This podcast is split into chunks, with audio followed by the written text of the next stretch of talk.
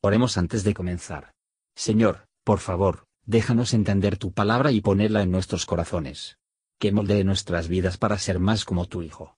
En el nombre de Jesús preguntamos. Amén. Capítulo 3 Y el joven Samuel ministraba a Jehová delante de Elí, y la palabra de Jehová era de estima en aquellos días. No había visión manifiesta.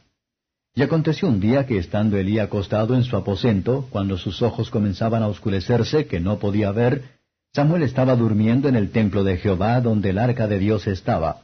Y antes que la lámpara de Dios fuese apagada, Jehová llamó a Samuel, y él respondió, Heme aquí. Y corriendo luego a Elí dijo, Heme aquí, ¿para qué me llamaste? Y Elí le dijo, Yo no he llamado, vuélvete a acostar. Y él se volvió y acostóse. Y Jehová volvió a llamar otra vez a Samuel. Y levantándose Samuel vino a Elí y dijo, Heme aquí, ¿para qué me has llamado? Y él dijo, Hijo mío, yo no he llamado, vuelve y acuéstate.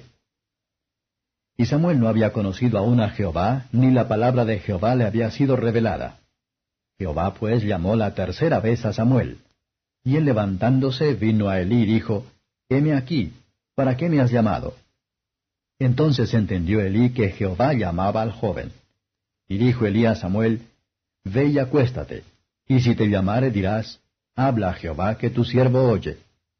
Así se fue Samuel y acostóse en su lugar. Y vino Jehová y paróse y llamó como las otras veces, Samuel, Samuel. Entonces Samuel dijo, Habla que tu siervo oye. Y Jehová dijo a Samuel, He aquí haré yo una cosa en Israel que a quien la oyere le repiñirán ambos oídos. Aquel día yo despertaré contra Elí todas las cosas que he dicho sobre su casa. En comenzando acabaré también. Y mostraréle que yo juzgaré su casa para siempre por la iniquidad que él sabe, porque sus hijos se han envilecido y él no los ha estorbado. Y por tanto yo he jurado a la casa de Elí que la iniquidad de la casa de Elí no será expiada jamás, ni con sacrificios ni con presentes y Samuel estuvo acostado hasta la mañana, y abrió las puertas de la casa de Jehová. Y Samuel temía descubrir la visión a Elí. Llamando pues Elí a Samuel, díjole, Hijo mío Samuel, y él respondió, Heme aquí. Y dijo, ¿Qué es la palabra que te habló Jehová? Ruégote que no me la encubras. Así te haga Dios y así te añada si me encubrieres palabra de todo lo que habló contigo. Y Samuel se lo manifestó todo sin encubrirle nada. Entonces él dijo, Jehová es, haga lo que bien le pareciere. Y Samuel creció y Jehová fue con él, y no dejó caer a tierra ninguna de sus palabras. Y conoció todo Israel desde Dan hasta Beer-seba, que Samuel era fiel profeta de Jehová. Así tornó Jehová a aparecer en Silo, porque Jehová se manifestó a Samuel en Silo con palabra de Jehová. Comentario de Matthew Henry I Samuel capítulo 3, versos 1 a 10. La llamada que se harán efectiva diseños gracia divina, se repetirá hasta que es así, hasta que llegamos a la llamada. Eli, dándose cuenta de que era la voz de Dios que Samuel escuchó, le dio instrucciones de qué decir. A pesar de que era una vergüenza para Eli, el llamado de Dios para ser dirigido a Samuel, pero él le dijo cómo hacerle frente. Así, el anciano debe hacer todo lo posible para ayudar y mejorar la joven que se levanta. Nunca nos dejamos de enseñar a los que vienen después de nosotros, incluso, como pronto se prefiere antes que nosotros, Juan 1 verso 30. Las buenas palabras deben ser puestas en boca de los niños con tiempo. Por los que puedan estar preparados para aprender cosas divinas, y ser entrenados hasta considerarlos.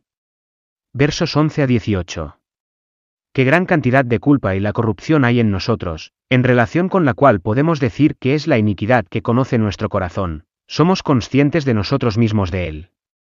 Los que no perjudican los pecados de los demás, cuando está en su poder para hacerlo, hacerse partícipes de la culpa, y se cobrará como unirse en él mismo. En su notable respuesta a esta terrible sentencia, Elí reconoció que el Señor tenía derecho a hacer lo que él veía bien, está seguro de que él no haría nada mal la mansedumbre, la paciencia y la humildad contenida en esas palabras. Muestran que él estaba verdaderamente arrepentido, aceptó el castigo de su pecado. Versos 19 a 21. Todo aumento en sabiduría y gracia, se debe a la presencia de Dios con nosotros. Dios en su gracia repetir sus visitas a quienes lo reciben correctamente. Piedad temprana será el más grande honor de los jóvenes. Los que honran a Dios le honrará. Deje que los jóvenes consideran la piedad de Samuel, y de él aprenderán a recordar a su Creador en los días de su juventud. Los niños pequeños son capaces de religión. Samuel es una prueba de que su espera en el Señor será agradable a él.